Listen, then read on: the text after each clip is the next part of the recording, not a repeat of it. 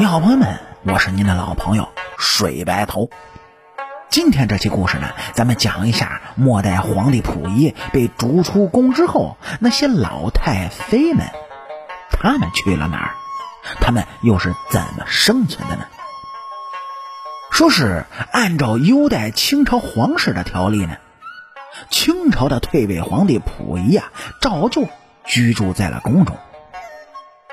但是溥仪万万没有想到，自己会被驱逐出去。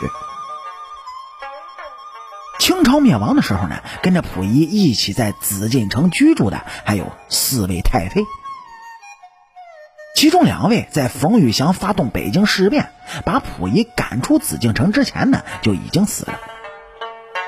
所以在一九二四年，冯玉祥驱逐溥仪的时候，宫里的太妃就只剩下了两位。说是冯玉祥发动北京政变，已经就把负责皇宫警卫的陆军第十六师给收编了。这对溥仪和居住在宫里的其他人，哎，都是个不小的打击。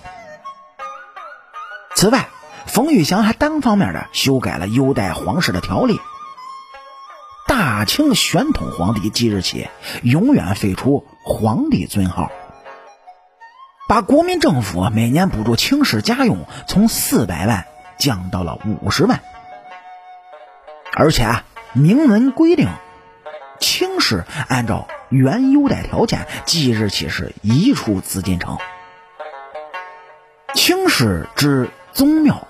亲陵永远的奉祀，由民国着卫兵托为保护，一切私产归清室完全享有，其一切公产当归国民政府所有。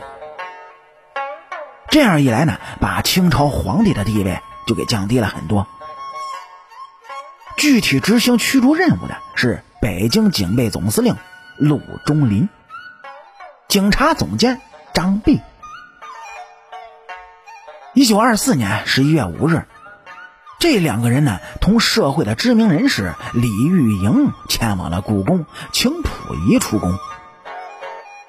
他们带着士兵和警察各二十名，从神武门进宫，先到宫里把电话割断，接着是每过一道门，留下两个人是看管宫廷的警卫，这样就把皇宫给接管了。面对此情此景呢，溥仪很慌张，但是还是不愿意离开故宫。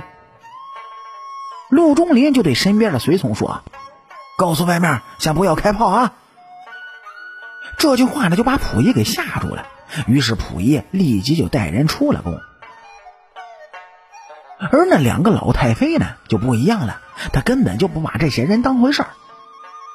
这两个老太妃养尊处优了一辈子。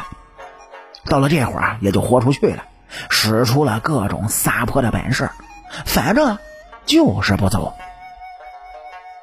陆仲林看着这情形很复杂，也不敢太强硬，这万一再闹出人命来，可就不好交代了。于是呢，就报告冯玉祥。冯玉祥对这两个老太婆也没辙呀，不敢过于的强硬，万一弄死了一个，那就不好收场了。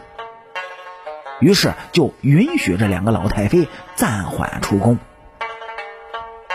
所以这两个老太妃呢，就从从容容的收拾了好些的金银细软和故宫里的宝贝，十五天之后，这才悠哉悠哉的出了紫禁城。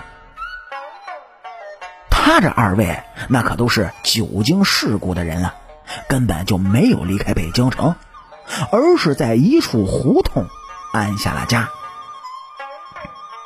说是这二位啊，一直到了一九三二年和一九三三年是先后的离去。至此啊，中国历史上的最后两个太妃，随着已经灭亡的清王朝，就走进了历史的垃圾堆里。好了，感谢您各位在收听故事的同时呢，能够帮主播点赞、评论、转发和订阅。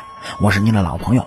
水白头，清朝那点事儿，下期咱们讲点儿您不知道的。